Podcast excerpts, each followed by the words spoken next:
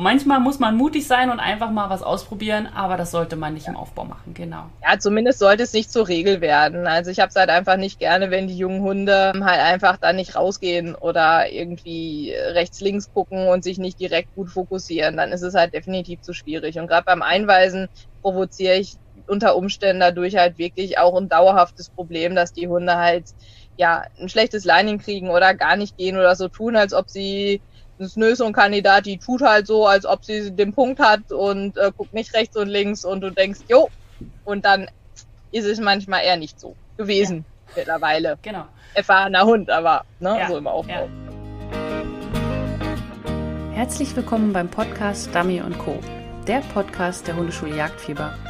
Ich bin Susanne und ich werde euch meine Tipps und Tricks verraten, wie ihr euren Hund strukturiert, zielorientiert und kreativ bis zur Prüfungsreife aufbauen könnt. Lasst uns loslegen.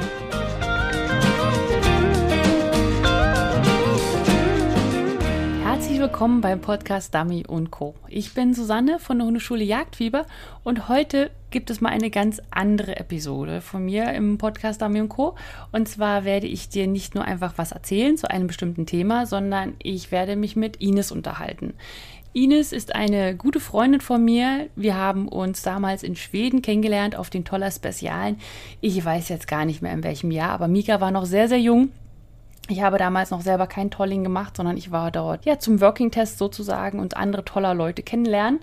Und ja, und, und Ines hat sich einen Welpen ausgesucht, um Agility-Training zu machen oder im Agility-Sport aktiv zu sein. Ja, und seitdem ist viel, viel passiert. Ich bin in Kanada und ihr Agility-Hund läuft sehr, sehr erfolgreich im Dummy und macht, glaube ich, aktuell kein Agility mehr so richtig. Aber ja, dazu kommen wir dann gleich noch in unserem Gespräch. Ich freue mich auf das Gespräch mit ihr. Wir haben uns ein Thema rausgesucht, da sie ja gerade einen jungen Hund hat, dass man einfach mal ein bisschen darüber spricht, wie sie so anfängt, was sie wichtig findet im Dummy-Training mit einem jungen Hund und ja, auf was sie da so ihren Fokus setzt. Wie immer wird es auch zu dieser Episode eine kostenlose Trainingsaufgabe geben, diesmal jedoch nicht von mir, sondern von Ines selbst. Und wenn du die auch haben möchtest, dann melde dich doch einfach an in der kostenlosen Trainingsgruppe Jagdfieber unter www.hundeschule-jagdfieber.de slash Trainingsgruppe. Ja, und jetzt will ich euch gar nicht lange mehr zuquatschen, sondern schalte gleich zum Interview und viel Spaß damit. Ja, hallo Ines, schön, dass du da bist. Ja, hallo, liebe Susanne. Ich freue mich auch sehr. Ja, schön. Und heute wollen wir miteinander reden und ich finde das super toll, dass du dich bereit erklärt hast, hier mal mitzumachen bei meinem Podcast. Das ist das erste Mal, dass ich ein Interview führe. Und lustigerweise bist du gerade in Schweden und ich bin in Kanada und die Leute werden uns wahrscheinlich vor allem in Deutschland hören. Technik ja. ist schon was Tolles, oder? Absolut, sehr, sehr lustige Sache. Ja, und damit meine Zuhörer einfach ein bisschen mehr wissen, wer du überhaupt bist und warum ich dich hier eingeladen habe, wäre es super toll, wenn du dich ganz kurz vorstellen würdest. Ja, das mache ich doch gerne. Ja, ich bin Ines, komme aus Nordrhein-Westfalen, bin 37 Jahre alt und ja, mache jetzt seit über zehn Jahren Dummy-Arbeit. Davor war ich eher im Agility und im Obedience tätig. Ähm, ich habe erst Englisch Springer Spaniels geführt und ja, Jetzt habe ich eine fünfjährige Tollerhündin, die Snö, und einen sieben Monate alten kleinen Toller, den Lysan. Und ja, wir sind sehr begeistert in der Dummy-Arbeit und auch ein bisschen in der jagdlichen Arbeit tätig. Den Spaniels bin ich ein bisschen treu geblieben. Ich bin Dummy-Leistungsrichterin im Jagdsparclub und habe da immer noch viel mit der Spaniel-Dummy-Arbeit zu tun, die ein bisschen anders ist. Ja, und ich freue mich sehr, dass wir heute ein bisschen reden können. Ja, das wird lustig. Immer wenn wir uns unterhalten, dann wird das auf jeden Fall sehr spannend und sehr lustig. Okay, dann steigen wir gleich mal mit der ersten Frage ein. Und zwar, was sind denn die drei wichtigsten Regeln für dich, äh, auf die du dich im Dummy-Training mit einem jungen Hund besonders konzentrierst? Ja, also mir ist vor allen Dingen wichtig, dass im Training viel Ruhe erstmal da ist, ne? die Impulskontrolle, Frustrationstoleranz, das ist mir halt ganz, ganz wichtig im Aufbau. Da nehme ich mich persönlich auch nicht aus, das gilt auch nicht nur für meinen Junghund, sondern ich bin ja ein Prüfungsgänger und muss mich da auch immer sehr chillen, dass ich nicht zu früh ins Gruppentraining einsteige. Das ist mir sehr wichtig und auch nicht zu früh Prüfungen laufe. Und genau so müssen meine Hunde, ich habe immer wirklich gerne sehr triebstarke Hunde, das waren die Spaniels und das sind die beiden Tolle halt auch sehr, sehr wichtig.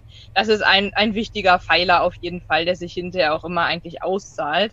Dann habe ich natürlich gerne einen hochmotivierten Hund, der Spaß an der Arbeit hat.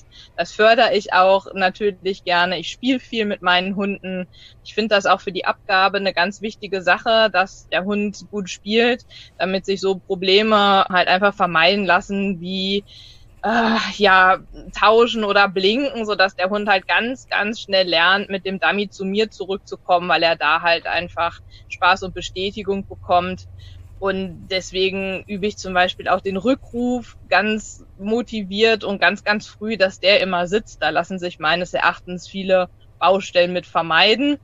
Ja, und so das dritte wäre einfach, dass ich immer gucke, individuell mit jedem Hund zu arbeiten, nicht irgendein Schema abzuarbeiten und immer gucke, wie passt es gerade für meinen Hund in der jeweiligen Situation, wo hat er halt noch ein bisschen Förderbedarf quasi und was kann er eigentlich schon gut und passt daran meinen Trainingsplan an für den Hund. Ja, ja, das hört sich richtig, richtig gut an.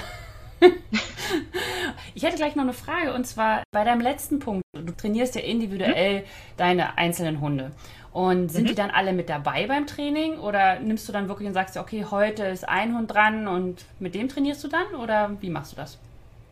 Ja, wie gesagt, da mir die Impulskontrolle und die Frustrationstoleranz und halt die Ruhe sehr, sehr wichtig ist, schaue ich halt immer, was ich gerade arbeiten will. Auch da setze ich mir dann bewusst einen Schwerpunkt, wenn ich sage, okay, heute ist Frustrationstoleranz mein Thema, dann nehme ich zum Beispiel für den jungen Lüsern die Snö halt mit, die halt aber auch wirklich ein sehr triebiger Hund ist, die zwar gut warten kann, aber es überträgt sich halt die Anspannung und übt es halt gezielt. Aber dann kriegt die halt keinen Wassermark gerade geworfen und er muss daneben warten, sondern er muss zum Beispiel erstmal mitbekommen, wie sie relativ äh, ruhig eine Suche macht und dann liegt einfach der Fokus auch auf dem jungen Hund in dem Fall. Und Sachen, die ja sehr viel noch vom jungen Hund abverlangen, wo er halt einfach auch die Anspannung noch sehr hat oder wo er halt einfach noch nicht leisten kann, so steady zu sein, wie ich das mal haben möchte, da arbeite ich einzeln. Also in der ersten Zeit arbeite ich schon sehr, sehr viel einzeln mit den Hunden. Mhm. Und arbeitest du mehr mit, also gerade bei dieser Übung jetzt mit, mit der Steadiness und so weiter, arbeitest du da mehr mit Spielzeug als Belohnung oder mehr mit Futter als Belohnung? Oder gemischt? Für, für den älteren arbeitenden Hund? Nee, für den jüngeren, der da sozusagen jetzt gerade warten lernt. Also wenn du dich jetzt fokusmäßig auf Lysanne konzentrierst, dann ja, also wenn er sozusagen das geschafft hat, was er da gemacht hat. Also er war ruhig, er hat sich das angeguckt, er war entspannt. Und wie folgt dann die Belohnung? Ja, das ist dann halt für mich ein Unterschied. Wenn ich in dem Feld arbeite, dann bekommt er halt vor allen Dingen Kekse gestreut und halt was, was ihn wieder ein bisschen runterchillt. Oder wenn ich halt ganz triebige Hunde im Training habe, ich trainiere auch hin und wieder mal andere Leute, Spaniel-Teams, die kriegen sogar auch was zum Kauen, um dann erstmal ihren Stress darüber loszuwerden. Also aus einer Situation raus, wo der Hund sich runterfahren soll, hole ich dann natürlich kein Spielzeug raus, und fahre den Hund danach hoch, sondern da wird relativ ruhig bestätigt. Ich arbeite zum Beispiel auch relativ viel über den Klicker, auch am Anfang. Meine Hunde lernen neben dem Dummy-Training auch viel zum Körperbewusstsein und überhaupt die Grundausbildung, Sitzplatz, ein paar Tricks und so weiter. Da klicker ich viel. Wenn ich aber diese Ruhegeschichten mache, klicke ich zum Beispiel auch nicht. Beim Deckentraining zum Beispiel, da mhm. gibt es halt keinen Klick, weil der Klick den Hund halt relativ hoch fährt, in meiner Erfahrung nach. Ja. ja, genau, genau. Das ja. hört man ja auch häufig, dass der Klicker dann, sobald er rauskommt, sage ich mal, ist die Erregung schon ja. sehr hoch, einfach weil sie wissen, jetzt wird es, ja, jetzt gibt es viel Bestätigung, jetzt gibt es viel Spaß, gibt es viel Fun. Und ja. ja. genau, das ist auch immer mein Tipp, dass man da den Klicker nicht verwendet. Weil der Klicker ist an sich eine super Methode, aber eben okay. nicht überall. Es ist halt Nein. wie mit allen Hilfsmitteln. Ja, und auch da muss man ja, finde ich, vorsichtig den Hund versuchen aufzubauen. Also am Anfang lege ich auch meinen jungen Hund noch nicht voll zuguckend, sage ich mal, neben den arbeitenden Hund, sondern streue erstmal Kekse in die Wiese und der Hund kann sich mit Suchen beschäftigen und irgendwann baue ich Schritt für Schritt auf, dass er auch wirklich lernt zuzuschauen. Und das ist für mich halt einfach auch ein wichtiges Trainingsfeld wie Einweisen aufbauen, Suchen aufbauen, sonstiges und ja, gerade ja, für mich mit Tollern und sehr triebstarken Hunden halt einfach eine Sache, die mir sehr, sehr wichtig ist. Ja. ja. ja. Ja, was bringt einem Hund, wenn man auf 150 Meter einweisen kann, wenn er laut ist? Ja. Richtig. Genau, Richtig. das ist das große Problem. Aber anschieben ist auch schwierig. Genau, also man Anschieben will eierlegende. Wollmilchsau. Ja, immer, immer. Immer also da kann ich ja kurz auch aus dem Nähkästchen plaudern. Mhm. Die Snö wurde von mir ja, du weißt es ja, angeschafft fürs Agility und ist aus einer ganz, ganz krassen Agility-Leistungslinie aus Schweden. Mhm. Und mittlerweile läuft sie halt einfach echt ein gutes Niveau, aber ihr fehlt halt immer ein Stück Nervenkostüm und das Nervenkostüm kann man halt nicht dran trainieren. Ne? Ja. Und ich habe da für mich schon das Möglichste dran getan, aber sie ist nun mal zwei bis dreigleisig mit Agility Obedience aufgewachsen und das lässt sich halt einfach nicht leugnen und da muss man halt noch viel mehr Management betreiben. Und wenn man halt als Ziel hat, Dummy-Arbeit zu machen oder auch zur Jagd zu gehen, was ich ja auch tue mit meinen Hunden, dann ist es halt einfach das, was ich ganz früh den Baustein, die Bausteine legen muss oder setzen muss, ähm, sonst ja geht's mir nach hinten los. Da kann der Hund Ja. noch so gut arbeiten, wenn er nicht steady ist. Ja. Ja, genau, genau. Und es dauert auch einfach seine Zeit. Das ist Ja. halt auch. Also, äh, sagen wir mal, einen Hund auf Markierung auszubilden ist ja relativ, ja, wenn er begabt ist, geht das relativ zügig. Aber einen Hund die Ruhe beizubringen, das dauert einfach Zeit. Deswegen sollte man da wirklich, wirklich früh anfangen. Genau. Ja. Aber ich finde das auch gut, dass du das betont hast, dass du den Hund nicht einfach nur warten lässt. Ja, also Mhm. das, das höre ich ja auch, oder das habe ich häufig gesehen, dass man sagt, okay, ich möchte dem Hund Ruhe beibringen. Und das tut man, indem man ihm sagt, so, du guckst dir jetzt den Hund da an, während er arbeitet. Ja. Genau, aber das kann er ja noch gar nicht, sondern er muss es erst Stück Nein. für Stück lernen. Und genau das ist, ja, wir Ja, sind auf einer ja Linie. Ja, ja. Ja, es ist ja letztendlich wie ich bringe meinem Hund Sitz und Bleib bei und am Anfang gehe ich zwei Schritte weg und dann gehe ich 20 Schritte weg und dann kann ich eine halbe Minute, dann kann ich eine Minute und ich kann ja Genau. vom kleinen Hund nicht erwarten, dass er irgendwie von jetzt auf gleich mal warten kann. Genau. Also ich halte zum Beispiel nichts davon zu sagen, den binde ich halt einfach stumpf mal an und lass ihn mal schreien und bellen und tun und machen, ja. Und irgendwann wird er sich schon beruhigen. Für mich ist das eine Verhaltenskette. Ja, er hat sich vielleicht hinterher beruhigt oder er ist einfach ruhig, weil er erschöpft ist. Aber das, was halt einfach vorher stattgefunden hat, das ganze Aufbauen der Erregung, ähm, ja, das habe ich unter Umständen mit drin. Es gibt sicherlich Hunde, mit denen kann ich's tun. Ich habe immer Kandidaten, da ist ist, glaube ich, keine Idee. Ja, genau, genau. Man muss halt wissen, was man da, sag ich mal, aus der Wurfkiste bekommen hat. Und ich bin lieber auch wie so erstmal vorsichtig und probiere es aus, was er aushalten Ja. kann. Anstatt Ja. zu sagen, naja, der hat ja die und die Mutter und den und den Vater, das wird schon. Ja, ja, Weil, definitiv. genau. Weil wenn die Kette einmal drin ist, das ist schwierig wieder rauszukriegen. Auch wenn es Ja. möglich ist. Genau. Und so. es ist ein schwieriger Balanceakt halt einfach. Ne? Ja. Also auf der einen Seite will ich ja einen Hund haben, der triebig ist, der gut spielt. Ich mache ja auch viel Tolling und da muss der Hund natürlich auch, auch spielen, auch unter Ablenkung von Wildgerüchen und so weiter und so fort. Und trotzdem muss ich die Ruhe drin haben. Das ist für mich auch immer eine große Herausforderung im Training, aber halt einfach auch eine total spannende Sache. Mhm. Genau, genau. Nicht nur stumpf trainieren, sondern drüber nachdenken. Jo. Genau, super. Okay, dann kommen wir mal zur zweiten Frage. Und zwar, was würdest du denn beim Dummy-Training mit einem jungen Hund nicht mehr machen? Also hast du eine Erfahrung gemacht, die du früher mit deinen Hunden trainiert hast, weil man einfach, weil du einfach dachtest, das passt schon? Und äh, was du jetzt halt nicht mehr machen würdest? Hast du da ein Beispiel? Ja, also wenn ich so ganz oder eine ganze Zeit zurückdenke, als ich so angefangen habe mit unseren Spaniels und ja, es gab halt niemanden, der wirklich Ahnung hatte und dann haben wir halt diese Prüfungsordnung zusammen von so halbkundigen Leuten irgendwie auf die Beine gestellt und mussten da irgendwie anfangen zu trainieren. Da habe ich mir einfach auch ganz stumpf ein Trainingsbuch gekauft und habe danach trainiert und da haben wir halt einfach stumpf Aufgaben abgearbeitet, die in unserer Prüfungsordnung waren. Also wir hatten da zum Beispiel eine Doppelmarkierung drin und dann wurde in jedem Training Doppelmarkierung geübt. Das würde ich heute so halt einfach nicht mehr tun, sondern Warum mein nur? Hund schon, ja, genau, schon individueller halt einfach ausbilden. Ja, weil natürlich die Ansprüche ja im Retriever-Training auch nochmal andere sind und auch bei uns bei den Spaniels hat sich da viel im Laufe der Jahre getan. Da wird man einfach so auch nicht weiter mitkommen. Definitiv früher viel zu wenig Augenmerk auf, auf Ruhe, viel zu viel Trieb in den Hunden, viel zu wenig Fußarbeit. Also das sehe ich halt auch immer wieder, wenn ich richte bei uns oft, äh, also bei uns heißt bei den bei den Spaniels, sind ja nun mal noch mal ganz anders gelagerte Hunde als die Retriever und wenn man man das halt einfach versäumt. Ja, bei uns ist ein gewisses Lautsein erlaubt, ein Startlaut zum Beispiel ist erlaubt, aber die Hunde sind mental halt einfach nicht in der Lage zu arbeiten. Also ja ja, das so mit, mit meinen Hunden, die irgendwann umgeschult haben von Hundesport in die Dummy-Arbeit definitiv. Wenn ich so in die Arbeit mit Snö zurückdenke, das ist ja noch nicht so lange her, wie gesagt, die ist äh, fünf. Bei ihr würde ich sagen, bin ich beim Einweisen zu schnell vorangeschritten. Also das ist was, was ich mir jetzt für den Lysan vorgenommen habe, zum Beispiel, dass ich da sehr, sehr, sehr nachgucke, dass ich ein sicheres Einweisen habe, was ja auch immer viel Zeit in Anspruch nimmt, aber es mir halt einfach nichts bringt, wenn der Hund nicht verstanden hat, was er einfach tun soll und irgendwann Unsicherheiten entstehen, der Hund nicht richtig rausgeht, der Hund nicht richtig auf die Hand achtet. Das braucht halt einfach seine Zeit. Ja. Ja. Also in welche Richtung geht das mehr? Dass du weniger die Entfernung so schnell erhöhst oder dass du es schwieriger machst oder beides? Ja, ich glaube so beides. Ne? Die Snö war zum Beispiel ein Hund, die hat immer so getan, als ob schon alles fein ist. Also in, in dem Alter, wo, wo der Lüstern jetzt ist, gutes halbes Jahr, ja, konnte die Mordsdistanzen gehen, habe ich gemeint, weil der Hund sie gelaufen ist. Aber hinterher hat sich schon rausgestellt, dass es doch ein bisschen überfordernd war und es ist halt für mich nicht klug in dem Alter, schnör, äh, wie heißt es? Höher, schneller, weiter. So ja, genau.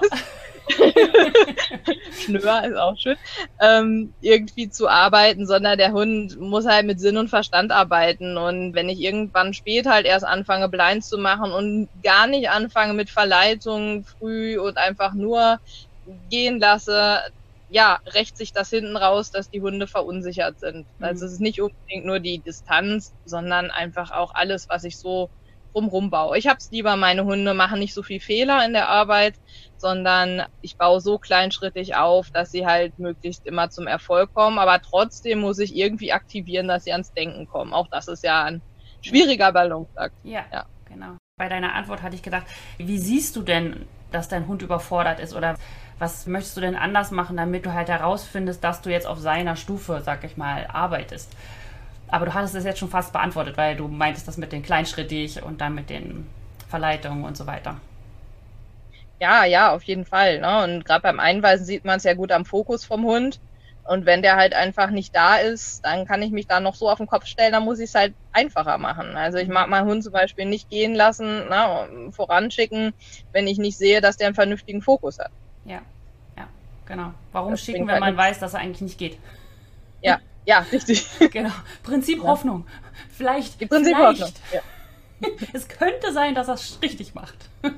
Das dann ab F, aber halt nicht im Junghundeaufbau. Genau, genau, also nicht im Aufbau, genau, genau. Manchmal muss man mutig sein und einfach mal was ausprobieren, aber das sollte man nicht im Aufbau machen, genau. Ja, zumindest sollte es nicht zur Regel werden. Also ich habe es halt einfach nicht gerne, wenn die jungen Hunde halt einfach dann nicht rausgehen oder irgendwie rechts, links gucken und sich nicht direkt gut fokussieren. Dann ist es halt definitiv zu schwierig. Und gerade beim Einweisen provoziere ich unter Umständen dadurch halt wirklich auch ein dauerhaftes Problem, dass die Hunde halt ja ein schlechtes Lining kriegen oder gar nicht gehen oder so tun, als ob sie ein Kandidat, die tut halt so, als ob sie den Punkt hat und äh, guckt nicht rechts und links und du denkst, jo, und dann ist es manchmal eher nicht so gewesen ja. mittlerweile. Genau. Erfahrener Hund, aber ne, ja, so im Aufbau. Ja, genau, genau. Ja, man muss ja auch erstmal lernen, mit dem Hund zu kommunizieren oder dass man merkt, was hat man denn da für einen Hund. Das hast du ja, jetzt auch schon gemerkt, dass man, wenn man einen zweiten Hund holt oder einen dritten oder einen vierten, ja, man hat zwar viel, viel mehr Erfahrung als vorher, aber es ist immer ein anderer Hund, es ist immer neu und man muss sich immer es wieder Es ist alles anders. Genau. Also die beiden sind, obwohl es die gleiche Rasse ist, so unglaublich unterschiedlich. Sie haben, ich glaube, genauso viele Stärken wie Schwächen beide, aber völlig andere. Ja. Sehr spannend. Genau, ja. es gibt immer was zu tun, wie Bomb der Baumeister. Ha? Richtig. ja, aber das macht ja auch spannend. Also ein Hund, der identisch ist zu dem davor. Ich meine mal, wir Menschen sind ja auch alle unterschiedlich, aber das wäre auch irgendwie nicht lustig. Nein. Und man hat die gleichen Probleme. Das ist es ja auch mal. Man hat nicht nur mal das gleiche Gute, sondern man hat auch die gleichen Baustellen. Und man will ja auch mal an neuen Baustellen arbeiten, nicht?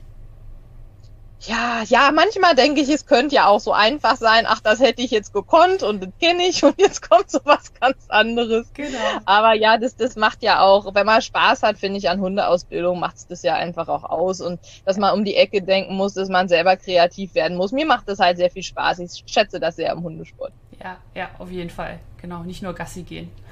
Nee. Oder, egal. Ich habe hier gerade mit dem Nachbarn in Kanada gesprochen. Ich so, äh, ich so nee, ist alles gut. Alles gut. ich sag dazu nichts. Ja, ja. Ja, Sportplatz halt, ja. Also mhm. hier, Sportplatz um die Ecke, 50 Meter äh, und dann diese Ballwurfmaschine, diese, diese Arme, ja, Tennisball. Und, ja. und er hat mit seinem Hund Sport gemacht. Er lastet mhm. ihn aus. Jeden Tag eine Stunde Sportplatz Ball werfen. Oh, Gottes Willen. Aber seine eigentliche Frage war immer, äh, mein, mein Hund zieht so an der Leine und deine laufen am Fahrrad frei äh, in den Wald. Wie machst du das? Ich so, hm, naja, nicht mehr Bällchen werfen auf dem Sportplatz. Das habe ich nicht gesagt, weil das darf man den Leuten ja auch nicht wegnehmen, ja. Ja, ja.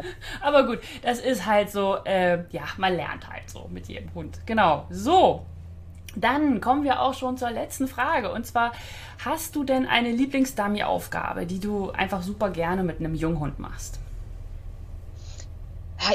Richtig Aufgabe finde ich jetzt schwierig, aber so zwei Bereiche, die mache ich wirklich sehr, sehr gerne. Das ist halt einmal Suchen aufzubauen. Also da komme ich auch immer noch sehr aus dem Spanienlager, wo es ja sehr suchenlastig ist bewusst und ähm, ich baue halt einfach wirklich so die große Suche. Das macht mir total Spaß, das aufzubauen, wenn die dann das erste Mal eine Idee kriegen von von Wind und und die Witterung nutzen und äh, halt einfach ja auch ihre Instinkt letztendlich nutzen. Ne? Ihre Nasenleistung wird so langsam sichtbar und man sieht so richtig, ne, sie, sie laufen und ja. dann kommt der Wind von rechts und die Nase geht rum. Das macht mir halt einfach auch total viel Spaß zuzugucken.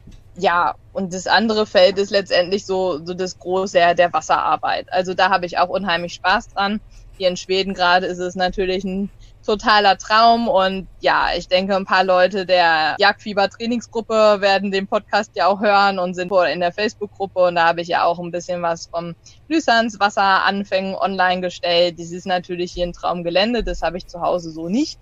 Aber das macht mir auch sehr viel Spaß. Überhaupt die ersten Anfänge, wenn der Hund das erste Mal schwimmt, die ersten Male die Abgabe zu trainieren. Und ähm, das finde ich auch immer sehr, sehr schön, weil ich einfach auch gerne in der Landschaft bin. Ja, ja. ja. Da sieht man auch immer, wie es so klickt.